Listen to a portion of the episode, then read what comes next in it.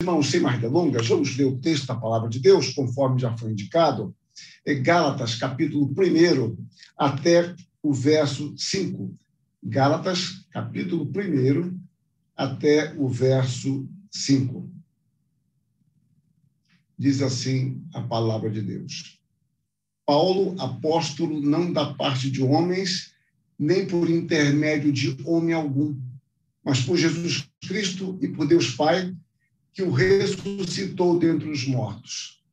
E todos os irmãos, meus companheiros, às igrejas da Galácia, graça a vós outros e paz da parte de Deus nosso Pai e do nosso Senhor Jesus Cristo, o qual se entregou a si mesmo pelos nossos pecados, para nos desarraigar deste mundo perverso, segundo a vontade de nosso Deus e Pai, a quem seja a glória pelos séculos dos séculos. Amém.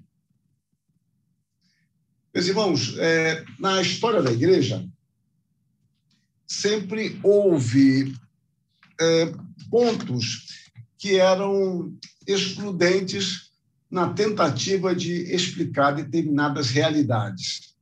Às vezes os pontos eram apenas diferentes, outras vezes excludentes. Então, na história do cristianismo, quando se fala de salvação, duas opiniões divergentes surgiram.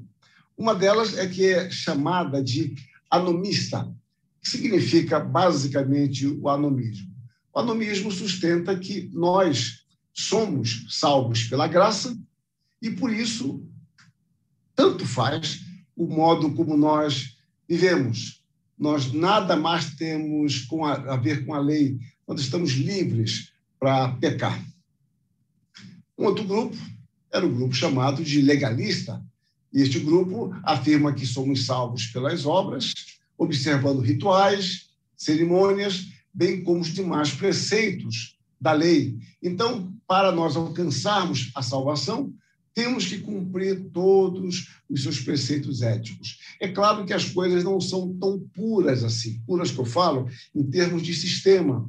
Você muitas vezes dentro de nossas igrejas encontra alguém mais com uma tendência anomista e às vezes encontra pessoas com uma tendência é, mais legalista. Mas vamos ver o contexto desta carta.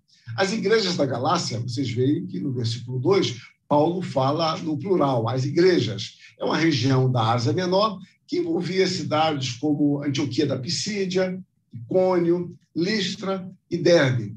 Essa igreja, ou essas igrejas, elas surgiram na região que, mais tarde, é, seriam chamados de Galácia, por envolver. A Galácia do Norte e essa região aqui, a Galácia do Sul, que envolviam essas cidades. E na Galácia surgiu um movimento que a gente pode chamar provisoriamente de galacianismo. E no que, consiste esse movimento galacianista? E então, esse movimento entende que a salvação é iniciada pela graça, essa é a sua força motriz. Se for pensar em carro, seria a minha primeira marcha. No entanto, a manutenção dessa salvação depende de nossa observância da lei. Então, aqui, nós teremos uma tentativa de síntese entre os sistemas anteriores e uma heresia híbrida, sintética, que confunde a relação da lei com a graça, atribuindo ao homem um grande poder espiritual. E isso tem a ver com o motivo que levou Paulo a escrever esta carta. Ele escreveu principalmente para combater esse terceiro erro, que eu estou chamando provisoriamente de galacianismo, mostrando que a salvação ela é inteiramente pelas obras de Deus. É um assunto que eu quero desenvolver à noite. Ela é pela graça e que as obras que praticamos são resultado necessário desta graça. Portanto, a garantia de nossa salvação está nas obras redentoras de Cristo, que nos libertou definitivamente da morte, resultante do pecado, e de nossa total incapacidade em cumprir a lei de Deus. Em outras palavras, Paulo apresenta a graça salvadora, mas também responsabilizadora. Salvos pela graça, vivamos pela graça na prática de obras que dignifiquem o nome de Deus. Percebam? Salvos pela graça, vivamos pela graça, em obediência. Em síntese, é isso. Não é salvo pela graça, vivemos pelas obras, ou salvos pela graça, vamos fazer o que nós queremos. Contudo, é importante entender que a graça, que é um favor imerecido de Deus para com os pecadores, teve um alto preço a gente nem sempre considera, eu gosto de chamar atenção para isso, os dois lados de uma mesma moeda. Nós muitas vezes percebemos apenas o lado que nos cabe e não o outro lado. O que para nós é graça, para Jesus Cristo é obra. Então eu quero expor esse texto nesta manhã sobre esse tema, o sacrifício de Cristo, tomando como base mais especial o verso 4 e nós podemos observar que o sacrifício de Cristo foi necessário. Ele foi necessário devido a um fato histórico. Sem a desobediência de nossos primeiros pais e o consequente pecado de toda a raça humana, já que todos pecaram, a obra sacrificial de Cristo não seria necessária. Eu preciso cautela aqui também. Com isto, nós não estamos dizendo que o pecado é a força motriz da obra salvadora de Cristo. Não. O pecado, de, fato, de fato, é a causa de nossa condenação, mas não da graça de Deus. Deus não é obrigado a manifestar graça. O pecado fala de uma necessidade, mas não determina a sua solução. Deus poderia olhar essa necessidade, falar, não, o homem vai cumprir os efeitos, as consequências dos seus atos e pronto, acabou. Mas, na realidade, Deus é motivado por um outro sentimento que eu quero explorar no momento, no momento próprio. E a gente pode observar uma outra questão.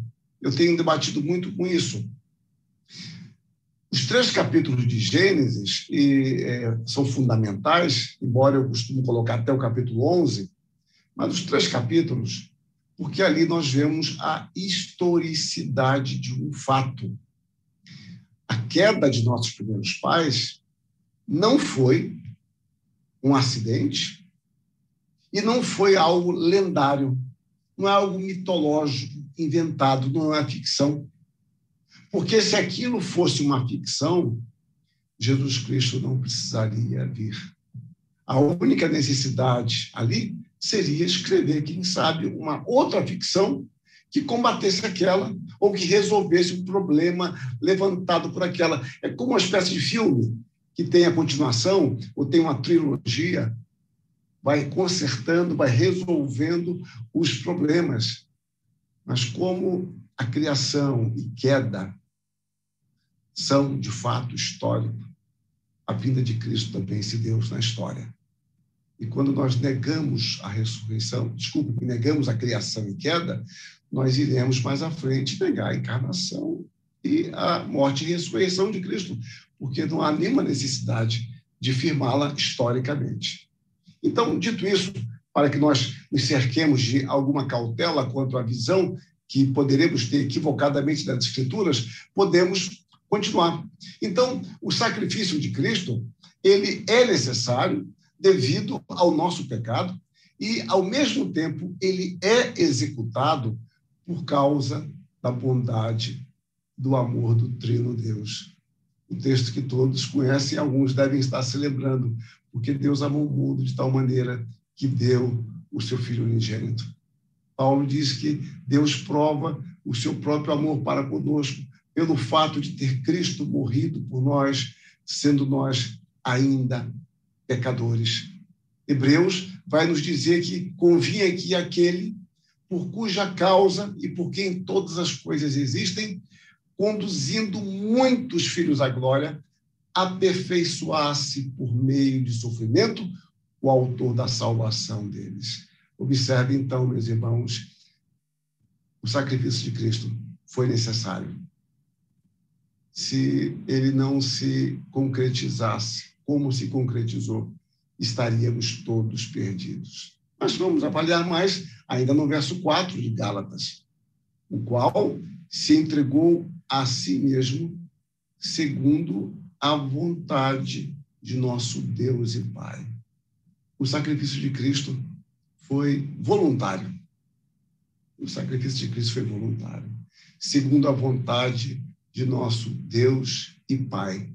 A ideia de vontade aqui, o aspecto mais acentuado é propósito. Foi conforme o propósito de nosso Deus e Pai. A morte de Cristo faz parte do pacto da graça, que envolve o pacto da redenção. Deus confiou o seu povo ao Filho, e este assumiu espontaneamente o compromisso de morrer por este povo. A construção do texto, do verso 4, denota o fato histórico como tal. Jesus Cristo se entregou a si mesmo por nós. Em João 17, nós encontramos com muita clareza esta harmonia, a vontade do Pai e do Filho. Nós encontramos Jesus Cristo orando a partir do verso 4, eu te glorifiquei na terra, consumando a obra que me confiaste para fazer. Manifestei o teu nome aos homens que me deste do mundo. Eram teus, tu nos confiaste. E eles têm guardado a tua palavra. Agora eles reconhecem que todas as coisas que me tens dado provêm de ti, porque eu lhes tenho transmitido as palavras que me deste e eles a receberam e verdadeiramente conheceram que saí de ti e creram que tu me enviaste. É por eles que eu rogo, não rogo pelo mundo, mas por aqueles que me deste, porque são teus. Meus irmãos, nós encontramos uma harmonia perfeita da vontade do Pai com a vontade do Filho. Essa era uma questão que me incomodava muito quando eu estudava Efésios. Como é que o Pai deu o seu amado. Quando você lê Efésios 1, 6 e 7, fica claro que nós fomos libertos, fomos redimidos pela obra do amado. O amado é uma expressão que é usada apenas para Jesus Cristo. Nós somos amados, mas o amado é Jesus Cristo. Isso é difícil entender. Como é que alguém dá o amado pelos amados? Me parece mais lógico você dar os amados menores pelo, pelo amado.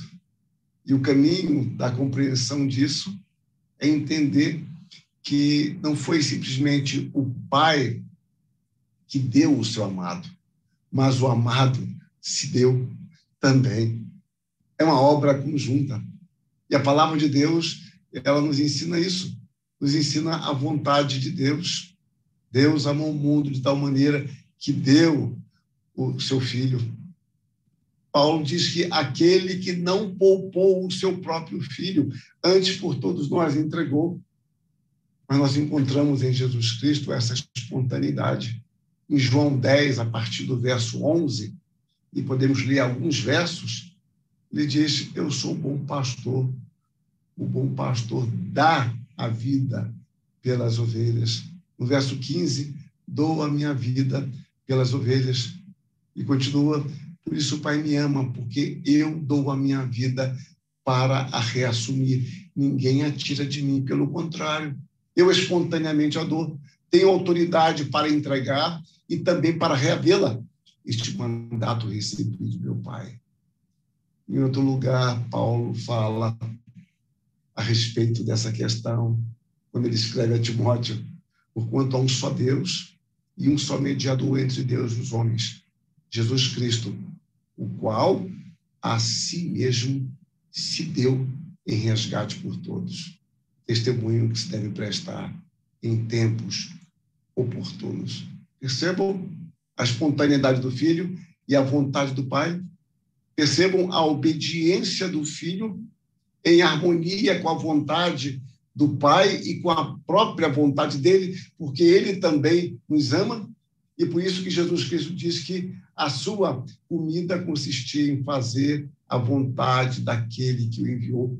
A vontade, a obediência de Cristo não foi simplesmente uma obediência inconsciente ou inconsequente.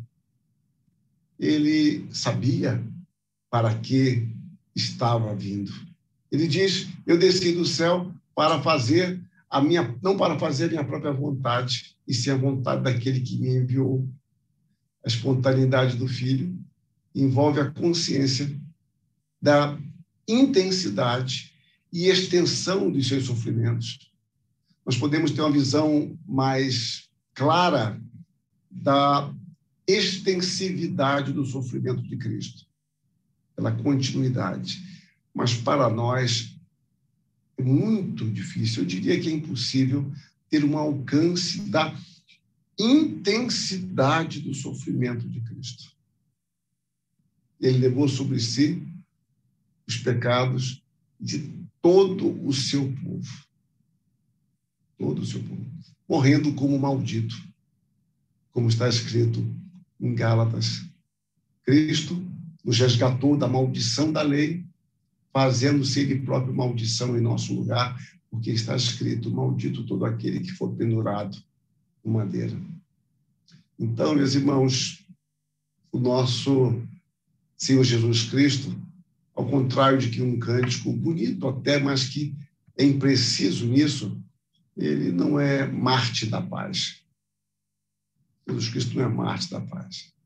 Ele não foi apenas uma vítima, se deixou passivamente, que os fatos conduzidos pelos homens, sob o olhar irado de Deus, o remetesse ao martírio. Não.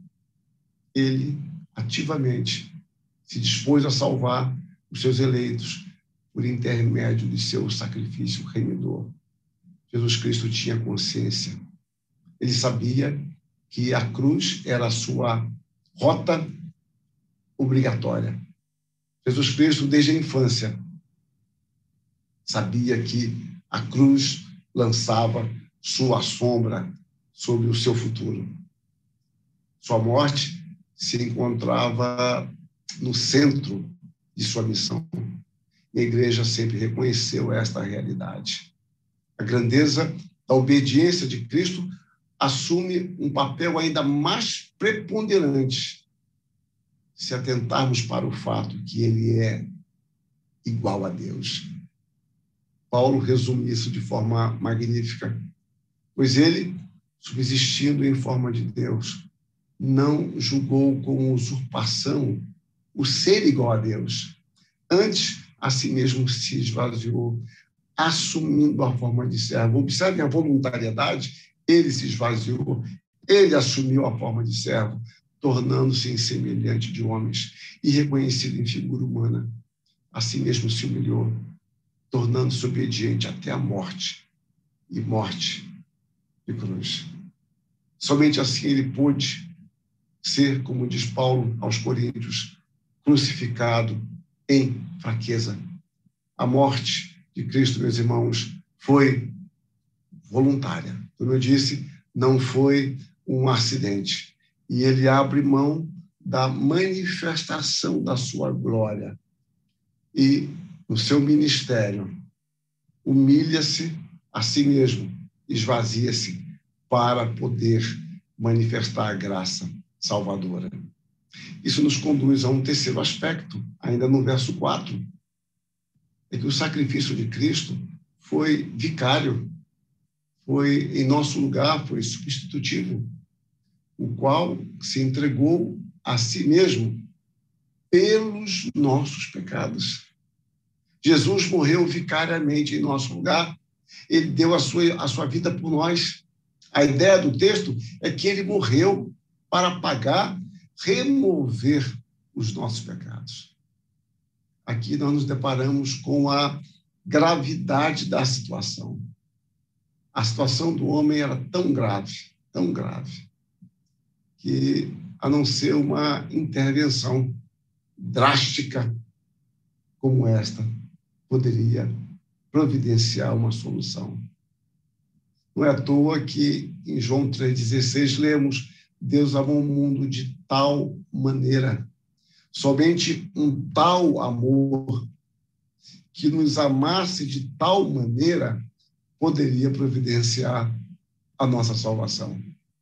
Esse amor de Deus é um tal amor inalcançável por nós. Cristo morreu pelos nossos pecados, diz Paulo, segundo as Escrituras. Ele morreu por nós. Em Gálatas, vemos Paulo dizendo: Vivo pela fé no Filho de Deus que me amou e a si mesmo se entregou por mim. E João, nisto conhecemos o amor em que Cristo deu a sua vida por nós. Não foi pelas sociedades ou pelos estados que Cristo morreu, mas pelos homens. Na década de 60, eu não acompanhei isso presencialmente, eu era criança ainda, não tão criança, mas era. É, houve uma disputa muito grande, numa, eu prefiro não, não falar qual é o Estado, mas é um Estado brasileiro em que é, um seminário foi fechado e houve uma divisão nas igrejas presbiterianas, presbiterianas e aquilo foi a juízo por causa do templo, de modo especial na capital desse estado. A questão do templo era um templo muito bonito e, e muito querido, obviamente. E eu fui conhecer um pouco mais dessa história anos depois, quando eu era seminarista, no meu quarto ano, trabalhei nessa igreja nas férias, e essa igreja, então, não era um templo nosso, era, uma, era um templo, era um colégio batista, que cedia para os presbiterianos, porque os presbiterianos perderam o seu templo anos antes. Talvez aí uns 12 anos antes, eu não sei precisar. E o que, que isso tem a ver? É que numa dessas disputas judiciais, ou quando a coisa se encaminhou mais precisamente para isso, o presidente do Supremo Conselho, o reverendo Cornélio Ribeiro, é, eu li isso através de pessoas, né? ele nunca me contou essa história ele teria dito: olha, é melhor a gente sair, deixa eles ficarem com o templo. Porque o templo a gente constrói outro. E pessoas não. E a igreja abriu mão. Não sei de quantos templos. Um, eu sei precisamente, que era o templo central daquela capital. E eu lembro de ler mais tarde relatórios que aquele estado, durante muitos anos, hoje eu não acompanho isso, era o estado onde a igreja mais crescia. Jesus Cristo, ele morreu pelas pessoas, não pelo patrimônio. Embora ninguém está dizendo que nosso patrimônio seja irrelevante, que isso é coisa material, sem valor. Não, eu não estou criando esse dualismo. Mas Jesus Cristo morreu pelas pessoas. Este é o ponto fundamental. Então, a morte de Cristo pelos nossos pecados é, vem mostrar, eu quero apenas pontuar algumas coisas desse momento, e pontuar que este era o único sacrifício por meio do qual nossos pecados poderiam ser apagados. Mas nós somos pecadores totalmente incapazes de providenciar a nossa salvação podemos ver também que a nossa inimizade para com Deus trouxe uma separação.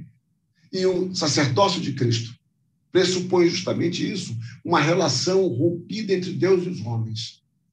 E aprendemos também que o amor de Deus é invencível, como diz João. Nisto consiste o amor, não em que nós tenhamos amado a Deus, mas que ele nos amou e enviou seu Filho como propiciação pelos nossos pecados. A obra de Cristo foi completa e suficiente. Por isso, ele obteve para o seu povo, como diz em Hebreus, uma eterna redenção. E Pedro diz: Cristo morreu uma única vez pelos pecados, o justo pelos injustos. Ele aperfeiçoou, ele completou a nossa salvação. Mas há um quarto aspecto que eu quero destacar no texto ainda, verso 4, o qual se entregou a si mesmo pelos nossos pecados, para nos desarraigar deste mundo perverso ou mundo mau. Cristo morreu e ressuscitou para nos libertar definitivamente das garras de um mundo perverso, ou seja, dos valores deste mundo, de uma ética egoísta e terrena. O sacrifício de Cristo, de fato, é libertador. Paulo fala de uma era má e perversa. Aos Efésios, ele escreve: Portanto, vede prudentemente como andais, não como nécios, e sim como sábios, remindo o tempo, porque os dias são maus. É a mesma expressão. Mundo perverso, dias são maus, são perversos. Mundo aqui, meus irmãos, significa as transformações pelas quais o mundo passa, conduzindo à degradação constante e inflexível. Revela também os valores transitórios da sociedade que se corrompe. Libertar do mundo, meus irmãos, não significa que nós vamos buscar um exílio só de santos, igual aquelas pessoas que fazem condomínios só de crentes. Ninguém aguenta ficar ali dentro. Estou exagerando um pouco, ninguém não, quem deu a ideia aguenta. Mas o fato é que você não está criando bolsões evangélicos ou guetos, ou hoje, como está a moda, uma redoma, uma bolha. Não. A ideia, meus irmãos, que o apóstolo está nos sugerindo é ah, o triunfo sobre uma situação hostil. Não é tirar o mundo fora, mas você viver neste mundo sem ser dominado por sua ética, sem ser dominado pelos seus valores. E esta, esta é uma questão dificílima que eu pretendo explorar um pouco na escola dominical. Porque nós somos bombardeados o tempo todo com valores deste mundo e nós vamos nos acomodando. Nós vamos nos acomodando e já nem mais sabemos distinguir uma coisa. É, vou contar uma coisa para vocês que eu nunca contei. Eu acho engraçado agora, mas eu fiquei meio envergonhado na época. Mas vocês me espalhem isso, por favor. uh, um amigo meu há muitos anos, que eu tenho profunda admiração, é uma espécie de referência para mim. Ele me pediu para ler um livro dele. Ele ia publicar, tal, eu li com muita satisfação, aprendi muito. Eu tenho o hábito de inserir coisas, nem que seja para jogar fora depois, mas eu tenho o hábito de inserir coisas que me ocorrem na hora, insights, etc. E ele ou eu, ou ambos, não tínhamos, não tínhamos é, é, noção desse controle de inserção, não inserção, do que foi acrescentado, não foi, etc. E depois de alguns anos, eu meio sem graça, falei, fulano, e o livro que você pediu para dar uma olhada, publicou? E ele meio sem graça falou, é, Mister, não, não publiquei não, porque depois eu já não sabia mais o que era seu e o que era meu. eu estou rindo agora, mas na época eu fiquei meio envergonhado. Digamos assim, meus irmãos, a gente vive num mundo e chega um tempo que você já não sabe mais se aquilo é bíblico ou não é. Nós herdamos. Pedro fala dos é, é, viu comportamento que nossos pais nos legaram, as coisas vãs, fúteis, que recebemos e a gente já não sabe mais, a gente acha que está na Bíblia, que a palavra de Deus nos ensina. Então, ser liberto disso não é uma coisa tão simples, porque nós estamos no mundo. Temos a mente de Cristo, mas estamos no mundo. Fomos libertos do domínio do pecado, mas o pecado ainda nos influencia. Mas o Senhor nos libertou definitivamente do poder deste mundo.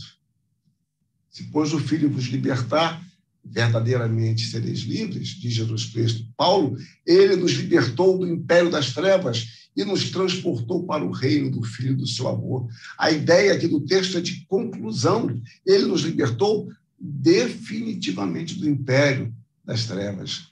Jesus diz que o Filho do Homem veio para servir e dar sua vida em resgate por muitos. A palavra usada para resgate é uma palavra de livramento Livramento é de alguém que estava aprisionado e foi agora liberto. Então, o Senhor se entregou por nós para nos libertar deste mundo. João, no Apocalipse, diz que aquele que nos ama e pelo seu sangue nos libertou dos nossos pecados. Libertar dos nossos pecados, meus irmãos, é nos libertar do nosso eu. Libertar do nosso eu porque um Senhor terrível é o nosso eu. Nós somos terríveis com o nosso personalismo, algumas vezes, com a nossa pretensa autossuficiência. o nosso egoísmo, as nossas superstições. E Paulo fala disso e diz que outrora, porém, não reconhecendo a Deus, ele falava da, vida pregressa dos Gálatas, no capítulo 4, servis a deuses que por natureza não o são. Guardavam datas, meses, tempos e anos. E a gente pensa que numa sociedade que costumam chamar de pós-moderna, nós estamos livres disso. Mas nada. Nós continuamos sendo supersticiosos. Mesma coisa. A ciência evolui, mas nós ainda guardamos nossos ídolos em nossos corações e em nossas mentes. O Senhor quer nos libertar disso. Mas, como eu falei, as coisas se misturam e é preciso que nós peçamos a Deus discernimento para entender que fomos salvos daquilo que nos parece liberdade, mas é escravizador. E assim nós seremos salvos da ira, como Paulo diz aos Romanos, e ele nos libertou para vivermos para a justiça, como diz Pedro, carregando ele mesmo em seu corpo sobre o madeiro os nossos pecados, para que nós, mortos aos pecados, vivamos para justiça. Eu já me alonguei demais, meus irmãos, eu quero apresentar muito rapidamente algumas implicações conclusivas. Fomos salvos pela graça, para vivermos pela graça, em obediência a Deus. A nossa salvação de graça custou o precioso sangue de Cristo. Um outro ponto. A nossa liberdade em Cristo começa agora, na presente vida, para que não mais sejamos escravizados pelos valores odiernos de uma era corrompida. A era é corrompida, mas é ela que se mostra para nós como sendo a correta. Daí a nossa dificuldade em distinguir as coisas. E quanto mais ela for unânime, mais difícil será para nós discernir. Porque quando você discerne e tem uma outra perspectiva, não nos iludamos. Os grupos sociais terão formas sempre de querer nos conduzir mansamente ou violentamente a uma outra, uma outra posição. E já é difícil discernir as coisas. E se discernirmos, haverá um tipo de pressão, um tipo de sanção social se torna muito mais problemático para nós. Daí voltarmos sempre às Escrituras para aprender com o nosso Senhor. outro aspecto é que no nascimento, morte e ressurreição de Cristo, toda a Trindade esteve comprometida com a salvação do seu povo. Esse é um assunto que eu quero desenvolver mais à noite. Mas o fato, por hora, é que há uma harmonia trinitária dentro do propósito de salvar a sua igreja. E outro aspecto é que a salvação de Deus em Cristo se estende a todos os que desejarem, pela graça, serem salvos. Ninguém será salvo a contragosto. ninguém será salvo a contragosto. E ninguém desejará ser salvo em Cristo e não conseguirá porque não tinha vaga o fato de desejarmos ser salvos em Cristo já indica uma graça preparatória em nosso coração para esse encontro salvador com o Senhor Jesus Cristo, que se deu por nós voluntariamente para pagar os nossos pecados e para pagar também a nossa dívida e para nos libertar de uma forma mundana, inimiga de Deus, de pensar. Que Deus nos abençoe e que aplique a sua palavra em nossos corações. Amém.